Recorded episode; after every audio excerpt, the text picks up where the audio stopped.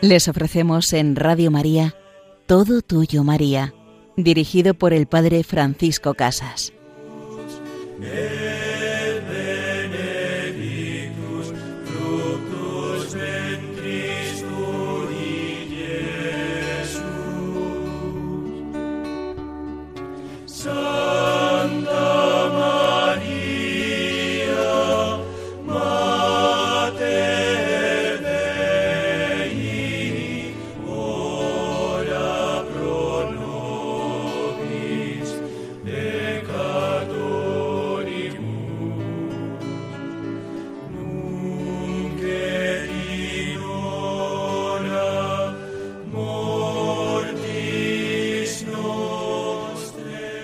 Ave María, ese es el saludo del ángel cuando entra en la presencia de María. Y así nosotros también queremos ponernos y saludar a nuestra Madre la Virgen, a quien invocamos con distintos títulos a lo largo de las letanías lauretanas, de las letanías con las que finalizamos el Santo Rosario. Vamos en este programa a centrarnos en explicar un poco las letanías o las invocaciones trinitarias y cristológicas con los que se abren las letanías del Santo Rosario. Y en la segunda parte de nuestro programa nos acercaremos a la vida de San Juan María Vianney, del santo cura de Ars, un apóstol entre los apóstoles que llevó a tantas almas al amor de Dios, quien vino a plantar en un pueblo pequeño, en una aldea muy pequeña de Francia, un gran amor de Dios que hizo que muchos acudieran hasta ese lugar para encontrar el perdón, la misericordia y el amor de Dios. Y vamos a recordar y recoger algunas de sus frases en torno a nuestra Madre, la Virgen María. Pues comenzamos viendo dentro de las letanías lauretanas esas invocaciones a Cristo después de haber pedido piedad al Señor, a Cristo, ahora nos dirigimos a Él y le decimos, Cristo, óyenos, Cristo, escúchanos. ¿Por qué estas letanías? ¿Por qué estas invocaciones? Para que Jesús nos oiga es necesario tener un corazón contrito. Si no estamos actualmente en gracia de Dios, al menos propongámonos reconquistarla, acerquémonos al trono de la misericordia de Dios y apartemos el corazón de la culpa. Si tenemos odio, si alimentamos venganza, no podemos pretender que Él nos oiga. Hagamos el propósito de recibir el sacramento de la confesión lo más pronto posible. Pidamos al Padre bueno que por medio de Cristo nos oiga, nos escuche.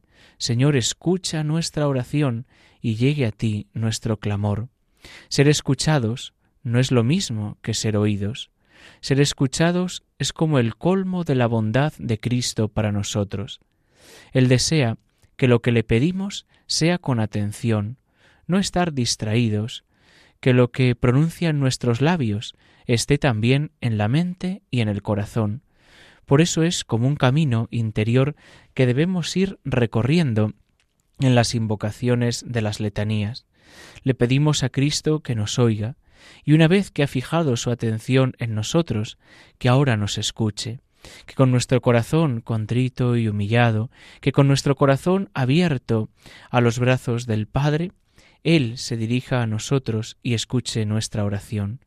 Y una vez que nos hemos preparado, que le hemos pedido a Cristo que nos escuche, nos dirigimos ahora a nuestro Padre Celestial, al Dios Padre Celestial para que tenga piedad de nosotros.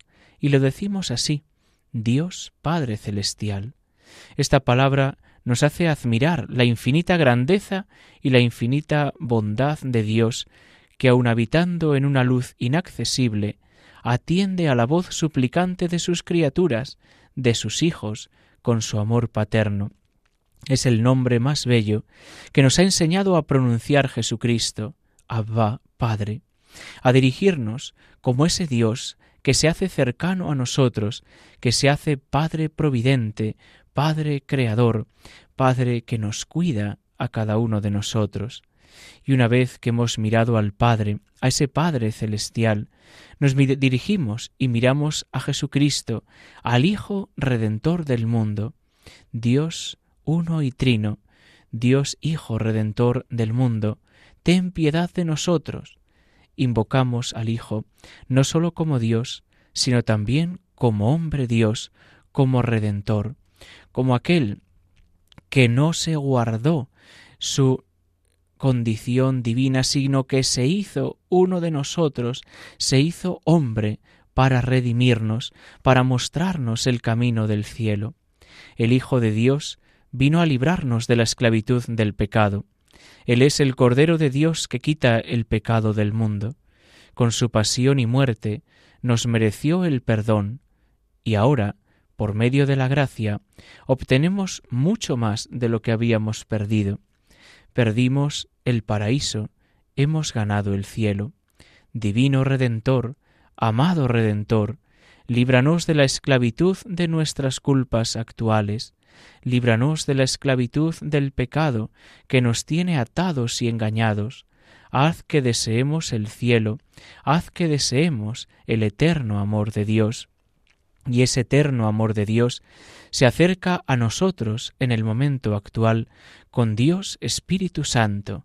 Es verdad que se acercan siempre unidos Padre, Hijo y Espíritu Santo, pero pedimos el fuego del amor de Dios, la tercera persona de la Trinidad, para que se acerque a nuestras almas y nos transforme.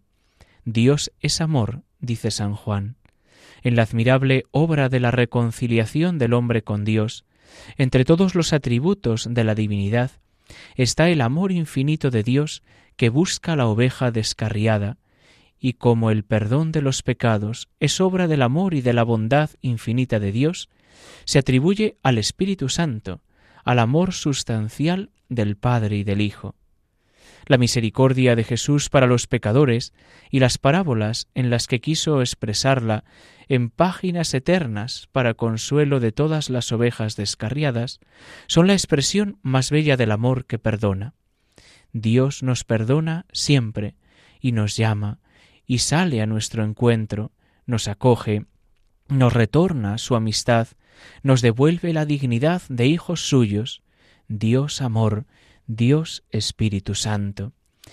Y cerrando este ciclo de invocaciones cristológicas y trinitarias, rezamos e invocamos a la Santísima Trinidad, que es un solo Dios, para que tenga piedad de nosotros.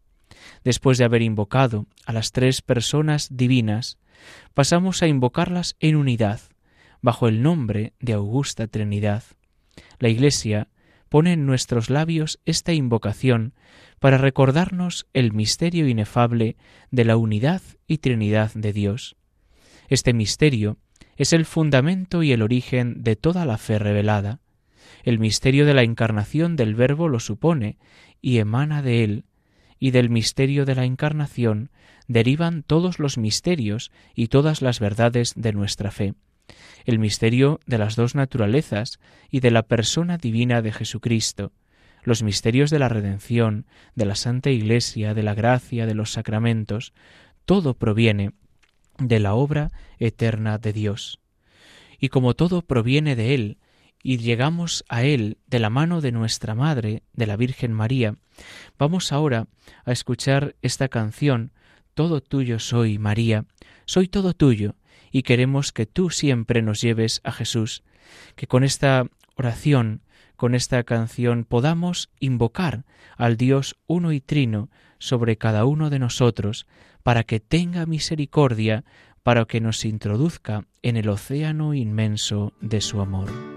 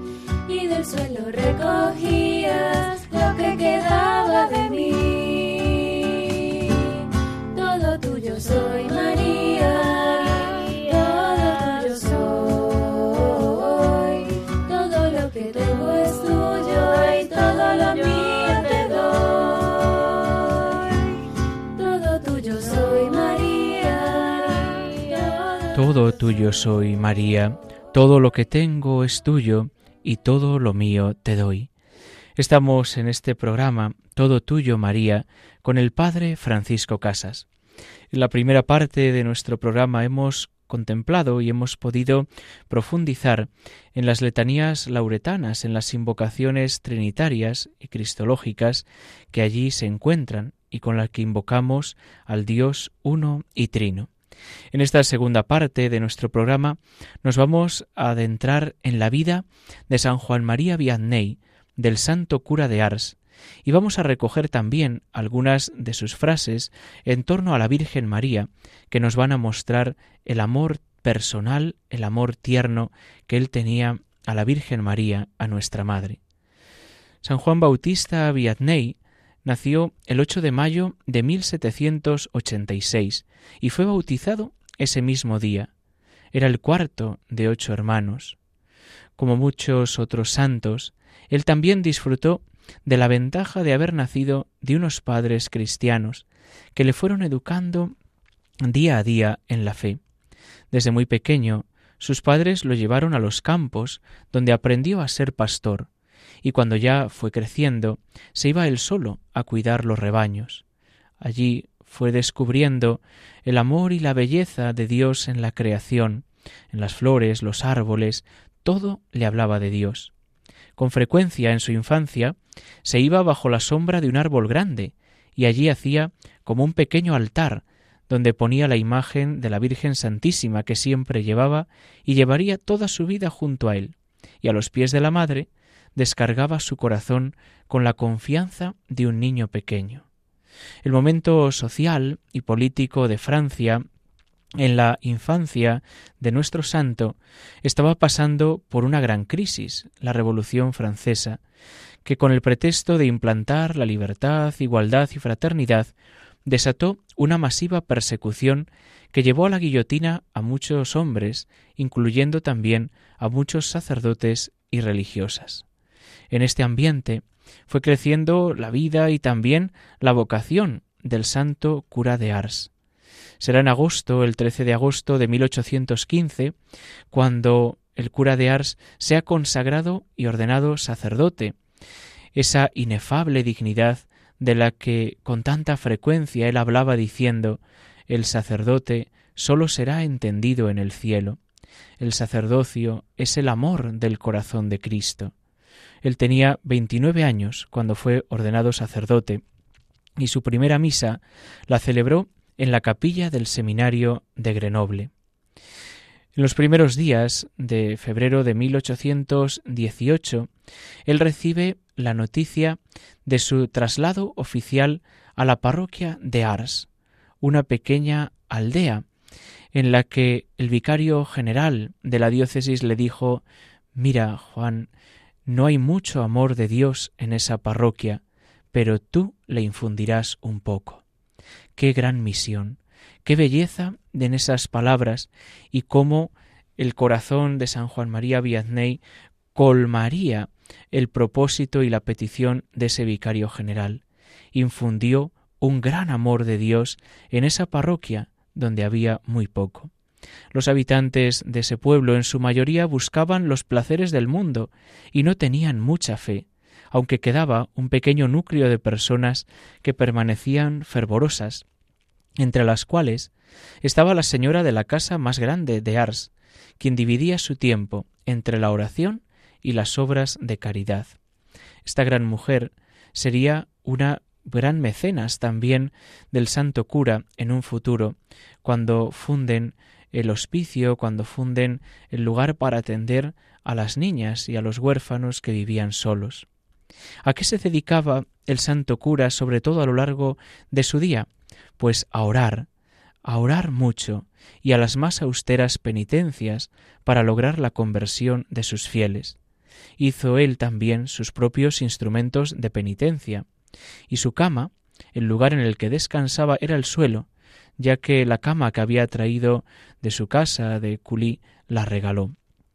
Él se hizo el propósito también para mostrar ese amor de Dios y la belleza de Dios de restaurar y dar mayor esplendor a lo que él llamaba los muebles de la casa de Dios, y la pequeña capilla, la pequeña iglesia que él recibió, hoy puede verse como un gran santuario de peregrinación, un gran santuario que él diseñó y para el que compró los mejores encajes, telas y tejidos para hacer las vestiduras sacerdotales, para poder honrar a Dios como se merece.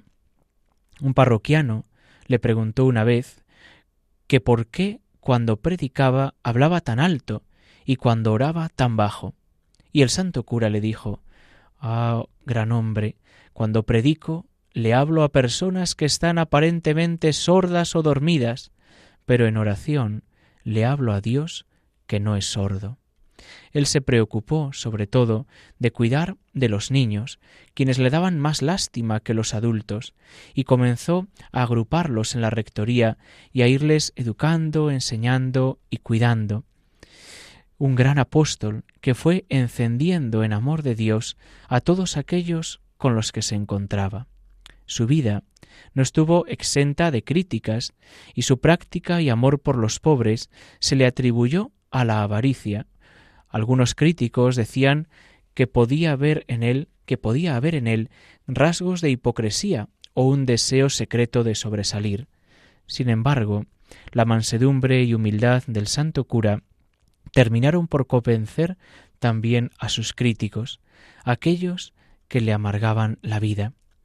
Pasaron cuarenta y un años desde el primer día en que el cura llegó a Ars. Fueron años de actividad indescriptible, Después de 1858 él decía con frecuencia Ya nos vamos, debemos morir y muy pronto. No cabe duda que él sabía que su fin estaba cerca, pero estaba cumpliendo y estaba cumpliendo a la perfección aquello que le había anunciado al niño con el que se encontró al llegar al pueblo. Mira, tú me has mostrado hoy el camino de Ars, yo te mostraré el camino del cielo. Y esta estatua, con esta leyenda, se puede leer hoy, cuando llegas a ese pueblo de Ars, el santo cura con el niño, mostrándole el camino del cielo. También nosotros deseamos pedirle que nos muestre el camino del cielo. Pidamos por los sacerdotes para que sean santos. Pidamos que cada uno de ellos nos ayuden a llegar al cielo, que nos muestren el camino de Dios, el camino del cielo. En el mes de julio de 1859 fue un mes extremadamente caluroso. Los peregrinos que se acercaban hasta Ars para confesarse, para escuchar los consejos del santo cura, también se desmayaban por el calor que hacía dentro del templo, pero el santo permanecía en el confesionario. El viernes 29 de julio fue el último día en que el santo bajó a la iglesia. En esa mañana entró en el confesionario como a la una de la madrugada, pero después de haberse desmayado en varias ocasiones, le pidieron que descansara. A las once impartió el catecismo por última vez. Esa noche, con mucha dificultad, pudo arrastrarse hasta su cuarto, y uno de los hermanos cristianos le ayudó a subirse a la cama, pero el santo le pidió que lo dejase solo. En la noche del 3 de agosto llegó el obispo. El santo lo reconoció, pero no pudo decir ninguna palabra.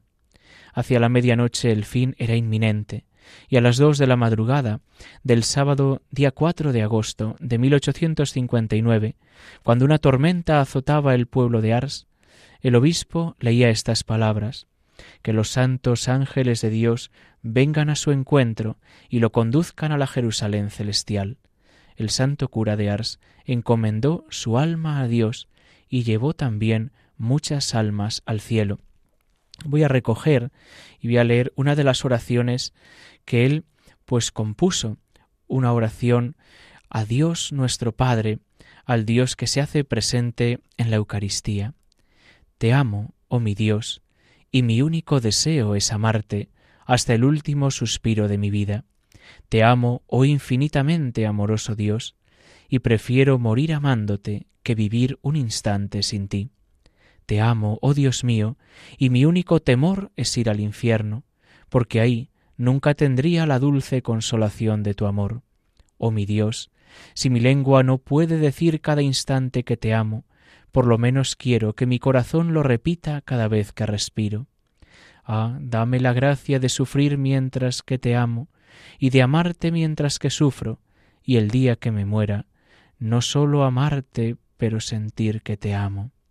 Te suplico que mientras más cerca estés de mi hora final, aumentes y perfecciones mi amor por ti. Amén. El santo cura también se refería a nuestra Madre la Virgen con muchas bellas palabras. Voy a recoger alguna de sus frases.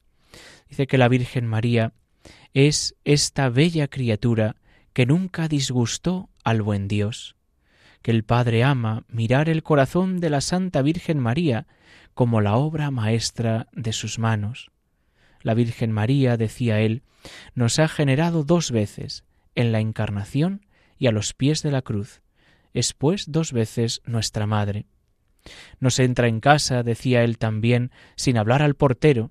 Pues bien, la Santa Virgen es la portera del cielo, aquella a la que tenemos que querer y saludar para que nos deje pasar y entrar en la gloria del cielo. El Ave María es una oración que no cansa nunca, nos recordaba. Y todo lo que el Hijo pide al Padre se lo concede. Por lo tanto, todo aquello que la Madre le pida a su Hijo le será igualmente concedido. Y finalmente, otra de las frases que él decía es Pienso que al final del mundo la Santa Virgen estará muy tranquila, pero hasta que el mundo dure, se la tira de todos lados.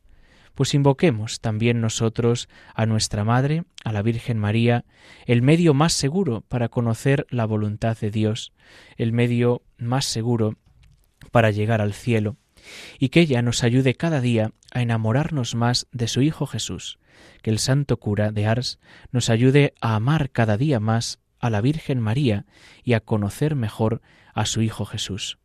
Os invito a que podáis escuchar de nuevo este programa en el podcast de Radio María, todo tuyo María arroba radiomaria.es. Y la bendición de Dios Todopoderoso, Padre, Hijo y Espíritu Santo, descienda sobre vosotros. Alabado sea Jesucristo.